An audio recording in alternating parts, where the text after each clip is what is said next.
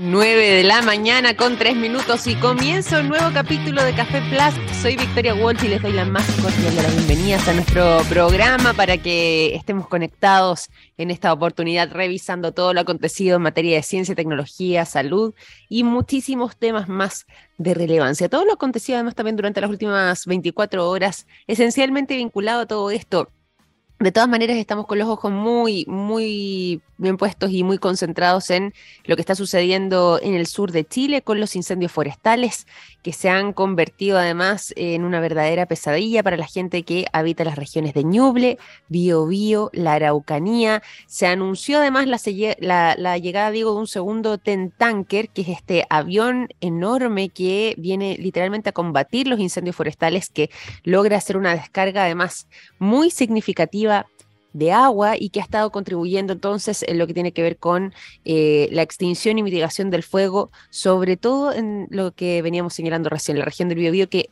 en estos momentos está siendo la más afectada y con la eh, mayor cantidad de incendios activos en estos momentos. Este es un avión norteamericano, estadounidense particularmente, es conocido como Ten Tanker, aunque su nombre original es DC-10 Air Tanker, y llegó mm, a nuestro país el primer ejemplar de estos dos aviones que eh, van a estar combatiendo las llamas el día domingo. Y hace pocas horas se confirmó entonces el arribo de esta segunda unidad que inicialmente llegaron a la, ciudad de Antofagasta para dirigirse posteriormente a Concepción. Como decíamos antes, en la región de Biobío es actualmente la que está sufriendo con mayor fuerza los estragos de eh, estas llamas y de estos incendios forestales que han sido tremendamente devastadores. Y es una tremenda ayuda. ¿Por qué? Bueno, porque un avión de estas características, con esta maquinaria, cuenta con una capacidad de 36 mil litros de descarga y se demora simplemente 10 minutos en poder recargarse de agua. Imagínense ustedes la eficiencia con la que trabaja un avión con estas características. Nosotros recordábamos el supertanker del año 2017, eh, que cuando llegó además a nuestro país tuvo no solamente mm, eh, un muy buen recibimiento, sino que además fue una luz de esperanza para muchas personas que lo estaban pasando muy, muy mal, que ya se habían quemado sus casas o que estaban viendo cómo las cercanías de ellas se estaban afectando, que estaban preocupados por sus seres queridos, por sus familiares, por sus hogares y además también por sus animales en muchos casos. Bueno, y en este caso en particular, el Ten Tanker cuenta con un un servicio similar, pero en este caso con una capacidad de carga de 36 mil litros y se demora solamente 10 minutos en poder cargar todo esto.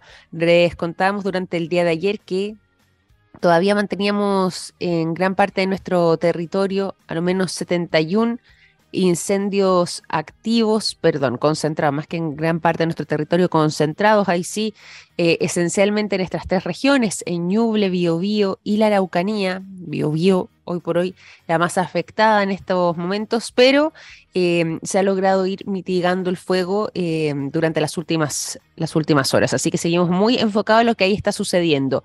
Y por supuesto, ampliándoles a todos ustedes lo que pudiese ser em, nuevas noticias respecto a este tema que literalmente nos tiene a todos muy preocupados, con mucha tristeza por lo que ahí está sucediendo em, y con esta sensación de eh, que quizás este tipo de situaciones pudieran ser bastante más evitables y que eh, es necesario ya que esto vaya quedando en el pasado. Vamos a cambiar de tema y nos vamos a enfocar ahora en otra situación compleja que también hemos estado siguiendo desde la jornada del día de ayer, ya la habíamos eh, comentado durante el transcurso del programa que realizamos el día lunes 6 de febrero respecto a este potente terremoto seguido a continuación por una, hay algunos que dicen réplica y otros que dicen no, que se trató de otro sismo diferente y hay una pequeña discusión, pero sea como sea, de estos dos potentes terremotos que ya han dejado un saldo de a lo menos a lo menos eh, 5.000 personas fallecidas y además de eso, con gravísimas, em, gravísimas consecuencias también, daño enorme a la infraestructura. Todo esto se localizó, como les contábamos durante el día de ayer, en el sur de Turquía, prácticamente en lo que es la frontera con Siria. Por lo mismo, estos dos países están fuertemente eh, afectados, ¿sí? Debido a toda esta situación, entonces ya eh, se han ido actualizando las cifras en lo que las autoridades han podido ir recabando. Mencionábamos ayer 1.300 personas, les decíamos el día de ayer, aproximadamente en este mismo horario, cuando solamente habían transcurrido horas, ni siquiera eh, una situación muy nítida estaba en esos momentos porque había gran parte del territorio turco y sirio que estaba desconectado. Y por esta razón ya es que em, los eh, mandos altos de las autoridades turcas y sirias estaban entregando estas cifras. Sin embargo, esto ha ido en aumento. Como les decíamos recién, 5.300 personas es la última cifra actualizada, cerca de 20.000 personas heridas eh, se han registrado solamente en eh, la ciudad de Ankara y em, no se descarta que estas cifras sigan en aumento también con el correr de las horas. Aún se siguen realizando labores de búsqueda entre los escombros y todavía hay mucho desconocimiento respecto a eh, las magnitudes concretas que puede haber tenido este sismo, porque como mencionábamos antes, todavía hay problemas de conectividad en hartos puntos, tanto del territorio turco como del territorio sirio. Ya, al menos en Turquía, y miren esta cifra, es bien impresionante y da cuenta también, no solamente al igual que las imágenes, sino que mm, da cuenta de eh, lo dramática de una situación y de una catástrofe como esta, es que ya a lo menos los servicios de emergencia han logrado rescatar a más de 8.000 personas de entre los escombros. Imagínense eso, es impresionante. Em, nos habla también del nivel de infraestructura, de que quizás no estaban tan preparados, por ejemplo, como países como el nuestro, que tenemos ya una especie de tradición o más bien casi una parte de nuestra identidad tiene que ver con los sismos, donde además todo lo que tiene que ver con la normativa de construcción antisísmica es muy, muy exhaustiva y se respeta y por lo mismo, cuando hemos tenido que enfrentar situaciones de este tipo, eh, dentro de todo, si bien también hemos tenido que lamentar la pérdida de vidas humanas.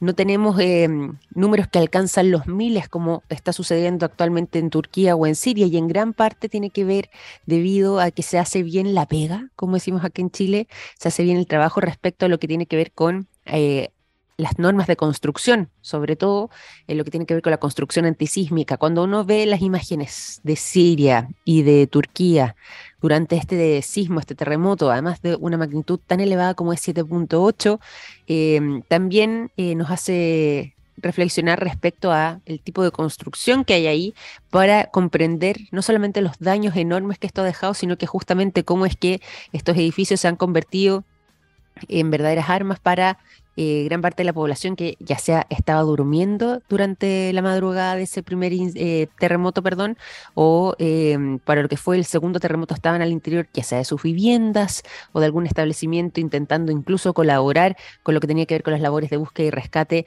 de personas eh, debido al sismo inicial. Y eso nos ha dejado estas muy terribles y muy dolorosas em, imágenes que eh, se han estado transmitiendo respecto a este verdadero desastre que se ha generado producto de estos dos terremotos. Hay algunos que dicen que el segundo se trata de una réplica, otros dicen que no, pero de magnitud 7.8 y magnitud 7.5 en la escala de Richter que afectó al sur de Turquía y la parte norte de Siria en lo que es los alrededores de sus fronteras, dejando entonces, a lo menos según el último número que han arrojado las autoridades eh, de ambos países, se estima que serían de 5.300 personas las fallecidas a causa entonces de ambos sismos. Muy difícil la situación también. Queremos actualizarles también lo que tenía que ver con los últimos reportes que ya se están entregando por parte de la autoridad y cuando ya son las 9 de la mañana con 12 minutos, vamos a cambiar de tema radicalmente y nos vamos a ir a cosas más alegres. Tenemos una interesante conversación para esta jornada junto a nuestro invitado del día de hoy.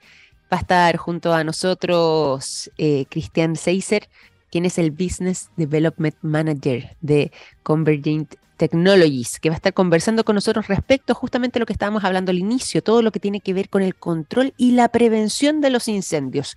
Muy importante esta conversación, así que vamos a hacer lo siguiente. Los voy a dejar con música a continuación y a la vuelta entonces toda esta conversación y todos los detalles junto a Cristian después de escuchar el sonido de Scorpions. La canción que suena a continuación es Rock You Like a Hurricane. Ya son las 9 de la mañana con 17 minutos. Estamos en Café Plaza a través de Radio TX Plus. Nos vamos a ir a la conversación, pero también nos vamos a ir a los buenos datos. Y por lo mismo, a esta hora de la mañana les cuento lo siguiente. Los productos de yodo de SQM están en tomografías con medios de contraste que sirven para diagnosticar el cáncer. Gracias a eso, millones de personas inician tratamientos oportunos. Los productos de SQM ayudan a mejorar nuestra calidad de vida. Pueden encontrar toda la información disponible en el sitio web www.sqm.com. Les veníamos contando además eh, respecto a lo que ha estado aconteciendo con los incendios forestales, les veníamos comentando incluso eh, que íbamos a tener una interesante conversación junto a nuestro invitado del día de hoy. ¿Por qué? Porque hay maneras de prevenir y también de controlar los incendios, sobre todo cuando estamos hablando de los enormes impactos que esto genera, por supuesto, a la vida humana. Eh, en las viviendas, en la infraestructura, en los entornos naturales y para qué decir además la flora y fauna, nuestros propios animalitos que eh, se ven fuertemente impactados con este tipo de situaciones. Más aún cuando el Instituto Nacional de Estadísticas ha situado que solamente entre 1980 y 1910 ya había un promedio anual de 53 mil hectáreas quemadas y solamente durante estas últimas 10 temporadas de verano esta cifra se ha situado en cerca de 121 mil. ¿Qué es lo que está pasando? ¿Cómo podemos prevenir y cómo podemos controlar? Se lo preguntamos el día de hoy a quien es el Business Development Manager de Converging Technologies. Está junto con nosotros Cristian Seiser. ¿Cómo estás, Cristian? Bienvenido a Café Plus. Muy buenos días. Buenos días, Victoria. ¿Qué tal? ¿Cómo están? Muy bien, estamos acá preocupados también con lo que está aconteciendo. Hemos estado conversando respecto a los incendios forestales, pero hay, hay un punto muy interesante que el, queremos, el que queremos digo, abordar contigo, lo que tiene que ver con prevención y control. Pero antes de que nos enfoquemos 100% en eso, quería preguntarte por Converging Technologies. Cuéntanos un poco respecto al trabajo y a la labor que ustedes realizan y cómo es que se relaciona justamente con este tema. Sí, bueno, bueno, comentarte un poco de la compañía, efectivamente una empresa americana em, que a nivel mundial ya lleva más de 20 años en el mercado. Eh, y, a través de una, compra de, empresa importante acá en, América del Sur, eh, tomamos posición estratégica en Chile, Uruguay, Argentina, Brasil y otros países. Yo te diría que hace ya unos 5 o 6 años, ¿ya? Em, tenemos en el mundo más de 170 oficinas eh, y puntualmente ya acá en Chile estamos em, desde hace ya cinco años. Eh, partimos muy poquitos, em, partieron siendo 5, 6, 10 personas eh, y un crecimiento exponencial increíble. y hoy en día, ya después de cuatro años, siendo, somos más de 200 personas en la compañía. Así ah, mira. Sí, sí, sí. Hemos tenido un muy buen crecimiento em, y todo está acompañado de todas estas tecnologías, todos estos nuevos em, em, proyectos y en específico acá lo que nos toca conversar y que tiene que ver con lo que es detección y extinción de incendios. Sí. Exactamente. Y si es que nos vamos justamente entonces a, eso, a ese tema, ¿te parece? Y avanzamos en, aquello. ¿De qué manera se puede eh, comenzar a prevenir y a controlar? ¿Cuánto influye también la tecnología y el trabajo que realizan ustedes en torno a esto para poder eh, alcanzar ese objetivo? Lo que tiene que ver antes incluso de que se generen, eh, lo que tiene que ver con prevención, por ejemplo. Mira, le, le diste, le diste al clavo, Victoria, porque lo que hemos estado viendo en la noticia hoy en día tiene que ver mucho con la extinción y la contención mm. de los incendios. ¿ya? Eh, nosotros como expertos, la verdad que cuando ya estos incendios son tan grandes, ya la verdad que mucho no se puede hacer ya. Entonces, eh, por eso mm. digo que listo el porque, em, y lo quería subrayar, era justamente cómo tenemos detecciones tempranas, claro. Entonces, Ahí tenéis dos mundos, pues lo voy a decir bien rápido. Tenemos, tenemos siempre unas protecciones que se llaman protecciones pasivas, ¿ya? ¿Ya? Uno tiene que haber estado viendo cuando ve las brigadas y empieza a ver a la gente de CONAF que empiezan a hacer estos cercos y empiezan como a separar, a limpiar, cosa que si hay algún tipo de incendio, tenerlo bien contenido y que no se nos ramifique eh, por mucho, eh, o sea, en, en, en, en, llanuras muy grandes. Pero eso es un tema solo por el lado de los bosques. Hay un montón mm. de formas de contener tenemos temas, eh, muros cortafuegos que se ocupan mucho en, las áreas donde se existen transformadores, hay sistemas de drenaje de aceite, los mismos pararrayos, porque realmente uno dice, oye, pucha, hasta la misma naturaleza puede generar, entonces hay muchas instalaciones en donde se, se, ubican estos pararrayos que a la larga también ayudan a, em, a, prevenir de, la, de forma pasiva em, los incendios. Pero tenemos también el tema de la tecnología que tú comentabas.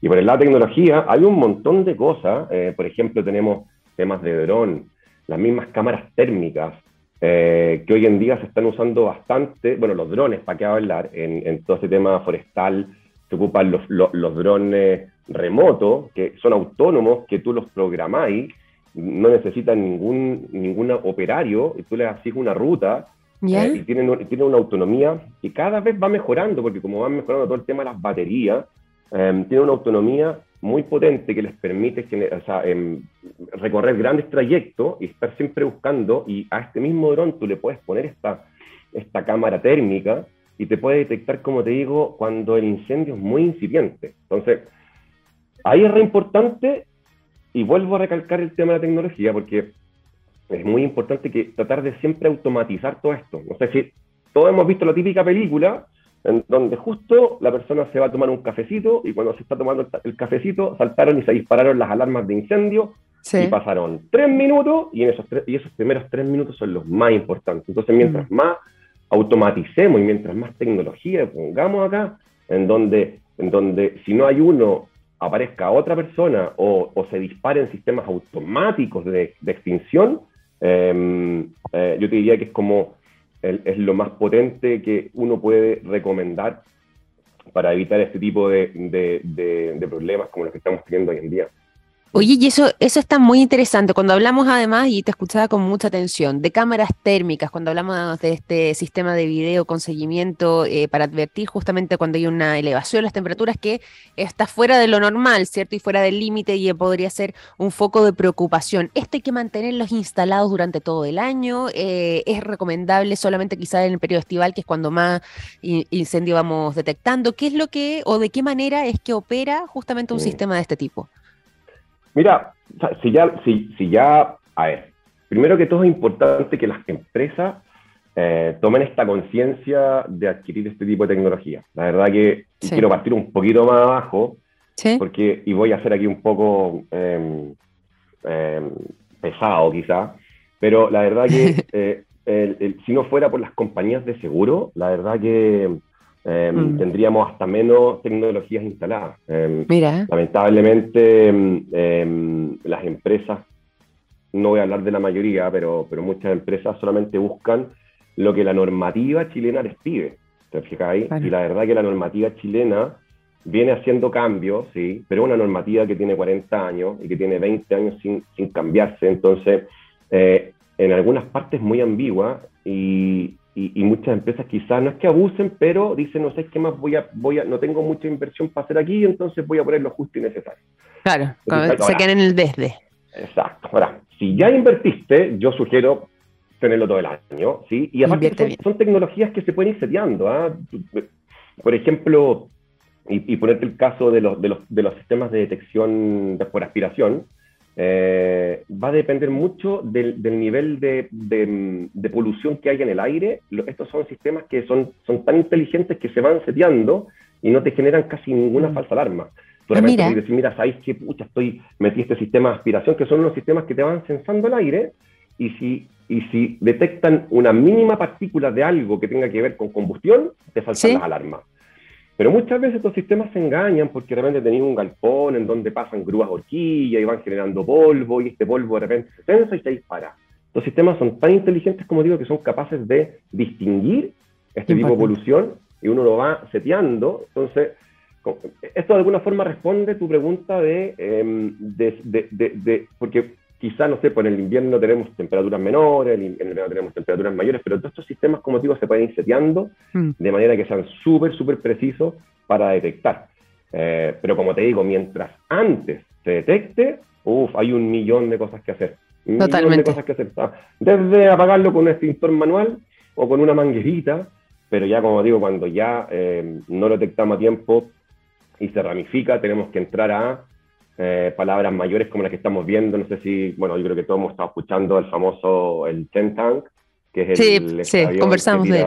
Claro, 36 mil litros de agua.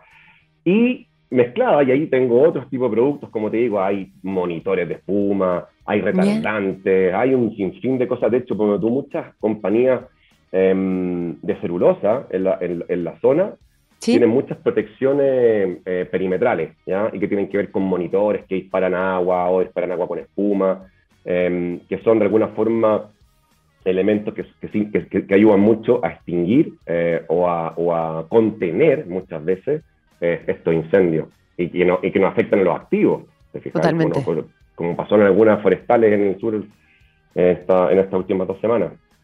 Total, totalmente. Y bueno, y eso está muy importante además porque eh, voy a volver aquí un poquito más atrás de lo que nos estabas contando tú recién, lo que tiene que ver con la normativa. Y hablábamos, de hecho, ahora al inicio del programa respecto a justamente la llegada del Tentán, que era el segundo, la segunda unidad, porque ya el primero había arribado ya a nuestro país el día domingo. Mm. Pero en este caso también tú mencionaste lo que tiene que ver con las normativas. Y allí nos decías muchas veces se quedan todavía algunas empresas en el desde. Nosotros, si relacionamos estos temas, pensamos en nuestro país eh, con la extensión territorial que tenemos y con lo importante que también se ha convertido sobre todo en las áreas forestales eh, hoy por hoy, se vuelve muy importante poder contar justamente con una normativa que esté acorde a las necesidades que hoy tenemos, más cuando hablamos de cifras tan eh, terribles y tan desalentadoras como las que mencionábamos recién. Ya estamos en un promedio de 121 mil hectáreas quemadas, esto durante los últimos 10 periodos de verano, en promedio eh, en nuestro país, prácticamente el doble, más del doble en realidad,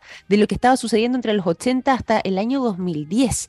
¿Qué tan urgente se vuelve entonces que las empresas, como decías tú, que a propósito de la normativa, también eh, adquieran justamente tecnología que esté acorde a los tiempos, cuando estamos hablando además de eh, una realidad que ha ido cambiando para mal en un caso como este respecto a lo que tiene que ver con la prevención y combate de los incendios forestales? Mm.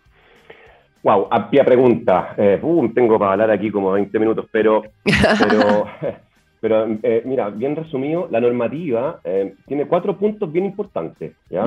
Em, uno hace mención al salvamento, que yo diría que es el más importante, donde te dicen que los activos tienen que estar diseñados para que la gente en, cualquier evento se pueda salvar rápidamente, ¿ya?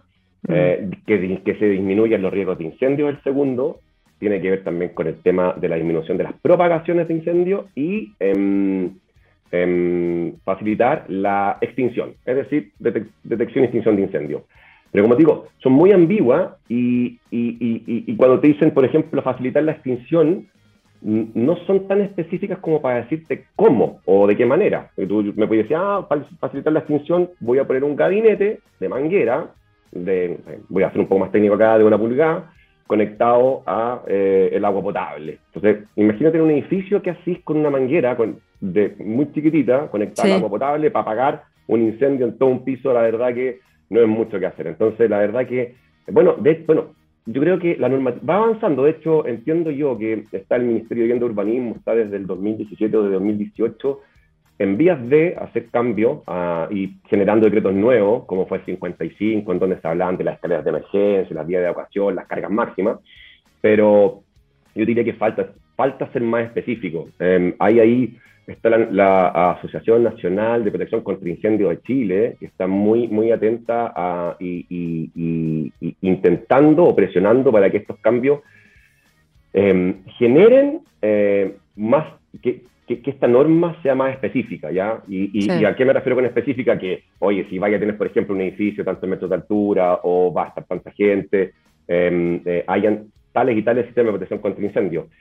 Hay puntuales, ¿ah? No quiero decir que, que, no, que no existan, por ejemplo, para los hospitales, para las cárceles, em, para, lo, para las bodegas que tienen productos inflamables, hay unas normas específicas que así los rigen muy bien. Pero yo te diría que todavía falta...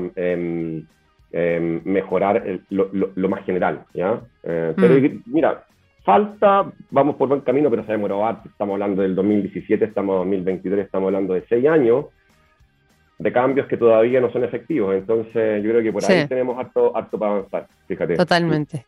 Tenemos, y hay un desafío ahí enorme. Bueno, para quienes se van sumando también a nuestra sintonía, cuando hizo las 9 de la mañana con 32 minutos, les cuento que estamos conversando junto a Cristian Seiser.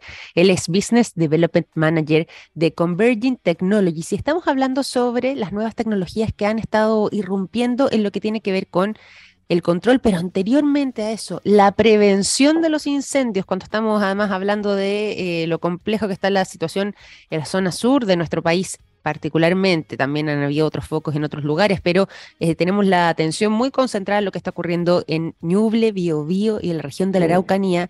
Un tema como este se vuelve tremendamente esencial y como nos contaba además recién Cristian, también existen distintas maneras de poder eh, prevenir escenarios de este tipo. Hablábamos del uso de las tecnologías, ¿cierto? Eh, por medio de este servicio que también prestan ustedes, Cristian, lo que tiene que ver con las cámaras térmicas, con los sistemas de video de seguimiento que logran advertir de estas temperaturas fuera del límite y que además cuentan con una sofisticación tan grande que son capaces de detectar el tipo de partícula además que está en el ambiente para poder saber si es que efectivamente se trata de algún tema vinculado al fuego o si es que pudiera ser otro tipo de fenómeno sin generar una falsa alarma en un caso como esto. Está muy interesante la labor que ustedes han realizado y por lo mismo para quienes nos escuchan y sobre todo en tiempos tan complejos como esto, ¿de qué manera se pueden contactar con ustedes y cómo es que em, se genera después en adelante esa relación para tener una vía de comunicación amplia y quizás el día de mañana tener también eh, nuevas empresas o nuevas personas que nos están escuchando como parte de su cartera de clientes? ¿Cómo se pueden eh, comunicar con nosotros? Bueno, Eh, de ahí, por último, por interno, está mi correo electrónico, mi, celular, tenemos una página web bien potente, eh, hay un call center también que nos ayuda bastante acá. Em, y la verdad que comentarte que al ser una multinacional, em, nosotros la verdad que nos apoyamos entre varios países. Por tú, para ponerte un ejemplo, nosotros acá en Chile somos muy expertos en todo lo que tiene que ver con protección contra incendios en las mineras, ¿ya? justamente por toda la experiencia y por todo el, negocio minero que hay acá en Chile, que es gigante y en donde efectivamente ahí los sistemas de protección contra incendios son impresionantes. Eh, y son sistemas de protección contra incendios, le dan tanta importancia a, los sistemas de protección que las compañías no pueden funcionar si no tienen habilitado su sistema de protección contra incendios. Así de duro es.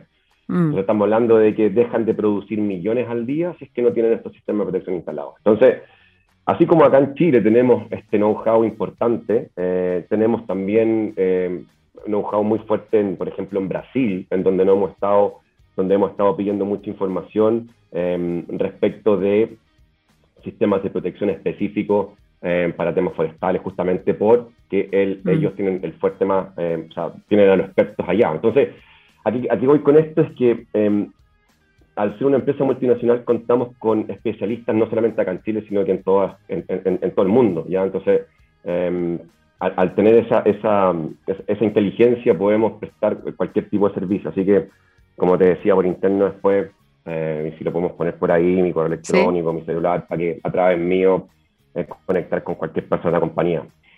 Quería dejarte un, un, mensaje, Victoria. Ah, por em, favor, muy importante. A ver, démosle nomás. Acá está el espacio para poder que, tiene que ver con, porque partimos desde, desde la etapa de la, de la, detección, de la prevención, eh, porque era, era lo más importante y si después ya estaba el, incendio ya, em, lo, único que había que hacer era contenerlo o extinguirlo ya, pero esto estamos hablando para las mayores.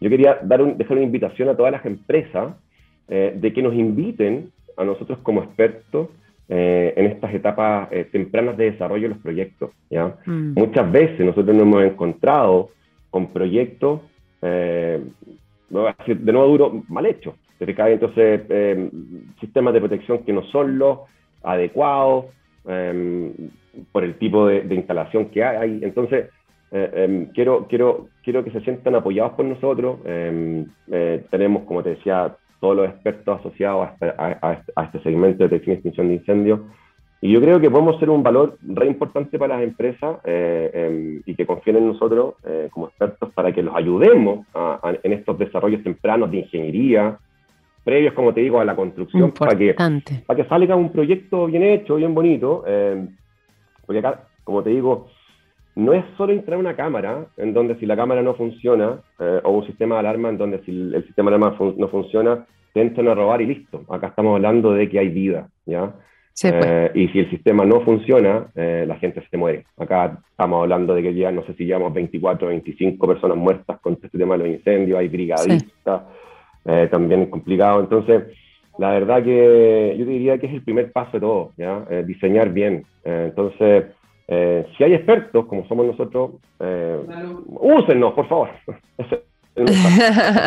Pero es que eso es muy importante, totalmente, conocer eh, la voz de la experiencia y en este caso quienes han venido desarrollando un trabajo como el que realizan ustedes se vuelve esencial y ahí decías tú, la voz de los expertos, bueno, en temas como este y sobre todo cuando ya estamos lamentando situaciones tan complejas como las que estamos atravesando ahora, se vuelve muy necesario poder contar con quien sabe y quien eh, logra no solamente em, quizás entregar una luz respecto a lo que ya se está haciendo, sino que incluso lo que podríamos ya comenzar a implementar para tener que evitar que nos encontremos con una próxima temporada estival tan compleja como esta. Y ahí se vuelve muy esencial. Y lo que decías tú, me voy a quedar también con eh, el mensaje inicial para mm, eh, poder desarrollar eh, una infraestructura que vaya acorde también a este tipo de situaciones, pudiendo prevenir que se genere este tipo de escenarios y poder, si no, ya se da algo así, contar con el respaldo suficiente para poder hacerle frente, bueno, se vuelve muy, muy importante y por lo mismo también contar con esa asesoría previa de parte de ustedes se volvería fundamental. Así que nos vamos a quedar también con esa idea y te quiero agradecer, Cristian, por esta conversación durante esta mañana. Ha estado muy interesante poder compartir esta visión contigo, conocer más respecto al trabajo de Convergent Technologies y además, eh, sobre todo, en un tema tan sensible como el que estamos atravesando hoy por hoy.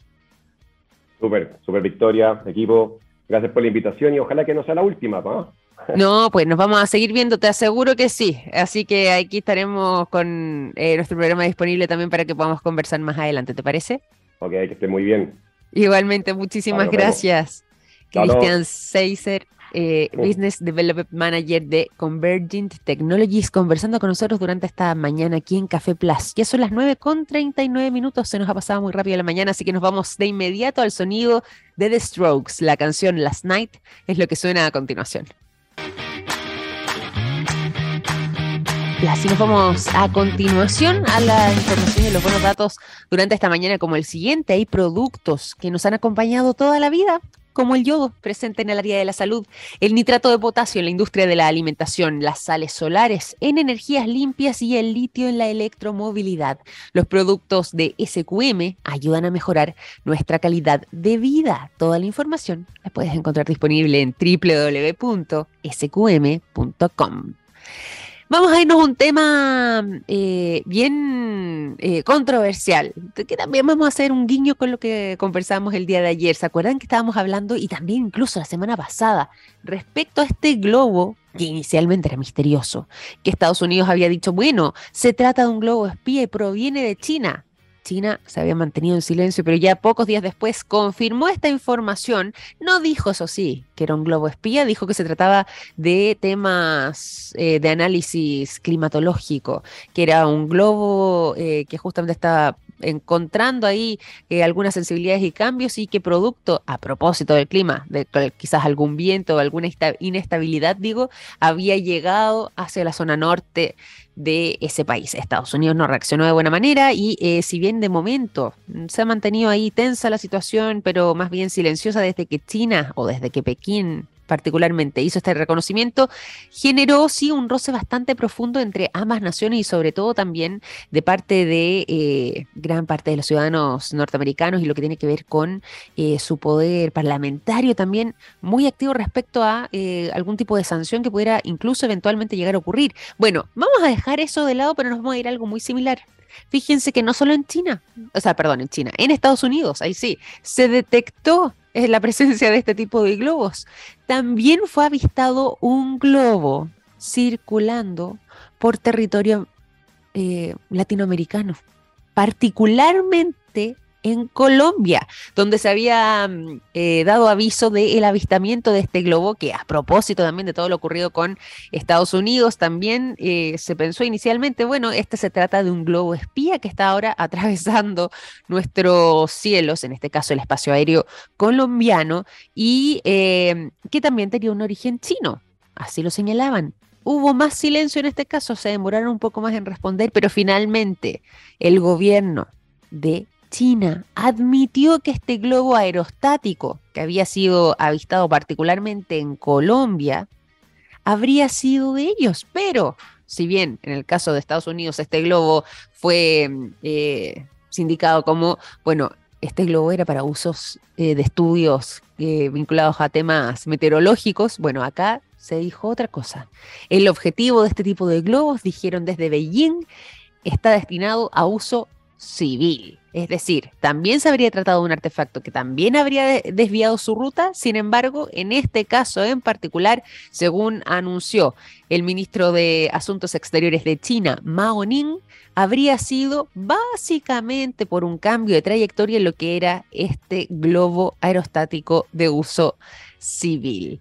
Bueno, ahí está nuevamente esta controversia. Hay algunos que dicen qué es lo que está ocurriendo, qué es lo que está sucediendo para que estén estos globos aerostáticos de origen chino eh, deambulando por distintos territorios del continente americano, habrá alguna estrategia detrás, se tratará de algo más complejo que lo que eh, el gobierno de Beijing está intentando hacer creer, o bien efectivamente se trató de dos globos que de manera prácticamente paralela eh, y simultánea eh, habrían desviado, digo, sus trayectorias para eh, ser detectados entonces por Estados Naciones, Estados Unidos y Colombia. Bueno, está algo tensa la situación con la, los gobiernos, eh, en este caso americanos y el gobierno chino en particular, respecto al avistamiento de estos globos aerostáticos o globos de vigilancia, que en el caso al menos de Estados Unidos ya fue derribado rápidamente, no tan rápidamente, ¿eh? alcanzó a dar hartas vueltas y de hecho inicialmente había descartado el gobierno estadounidense darlo de baja, finalmente así se realizó, pero al menos en este segundo artefacto chino que fue detectado entonces en América Latina, posiblemente puede que sea derribado en las próximas horas, no se descarta, aún eso no ha sucedido, pero ya está generando también controversia con China porque al menos con el globo que fue finalmente derribado en la costa de Carolina del Sur, China ahora lo está reclamando. Dice, bueno, devuélvanos el globo, queremos recuperarlo. Y Estados Unidos aquí se está haciendo un poco, eh, podríamos decir, el desentendido con esta situación, justamente porque le preocupa que se tratara algún tema de violación inaceptable de eh, temas de seguridad y, por supuesto, algún caso de espionaje. Así que vamos a ver también cómo sigue avanzando esto con Colombia en particular, pero ya se confirmó entonces que este segundo globo avistado en América Latina es de origen chino. Beijing lo reconoció como propio, aunque señaló que se trataba de un globo aerostático de uso civil. 9,48. Ven cómo la tecnología también de repente genera sus roces y sus controversias. En este caso, vamos a ver cómo sigue evolucionando esta situación y las implicancias diplomáticas incluso que esto pudiera acarrear. Pero nos vamos también ahora a temas algo más felices. ¿Les parece si nos vamos directo a la música? Los dejo con el sonido de Muse, la canción Hysteria es lo que suena a continuación cuando... 9 de la mañana con 52 minutos estamos en Café Plus. Eh, y nos vamos de inmediato también a las informaciones. Fíjense que eh, después de toda la catástrofe que ha ocurrido con el tema de las criptomonedas, particularmente de parte de algunas empresas, pero eh, que sabemos que han estado fuertemente a la baja y que había personas que habían puesto toda su inversión ahí, bueno, se ha llegado incluso a hablar de que había una especie de criptoadicción en algún grupo de personas. Esto se ve mucho más en Estados Unidos, eso sí. Y por lo mismo, ¿sabían ustedes que se han creado centros de rehabilitación de lujo para los adictos a las criptomonedas, es decir, los criptoadictos, un concepto que antes no lo escuchábamos mucho, pero que ahora existe y que fíjense, eh, se ha vuelto una especie de nuevo mercado, y no solamente en Estados Unidos, ¿ah? también en algunos puntos de Europa, incluso en la maravillosa isla de Mallorca, allá en España. Fíjense que em, la estadía, por ejemplo, y lo que podría ser el tratamiento, estamos hablando de una adicción, en este caso de las criptomonedas, puede incluir desde yoga, masajes, paseos en bicicleta, además de un alojamiento de lujo, contar con un chalet privado, eh, un mayordomo a cargo de cada uno, y por nada más y nada menos que 75 mil dólares. Ay, ay, ay, ven, yo les dije que era de lujo, ¿ah? no, no, no era algo para, para cualquiera, tiene un costo bastante elevado, pero se ha desplegado esto en algunos lugares eh, del continente europeo. Por ejemplo, el primer lugar con estas características fue fundado en Zurich eh, y también se ha instalado, como decíamos recién, en Mallorca y en la ciudad de Londres y posibilita, según sus creadores, la salud mental, la plenitud y ante todo poder... Quitarse eh, lo que podría ser la ansiedad, el agotamiento, la depresión que se generaba, eh, sobre todo entre estos grupos de personas que se reconocen a sí mismos como criptoadictos y que no podían dejar de estar conectados viendo qué es lo que iba pasando con su moneda.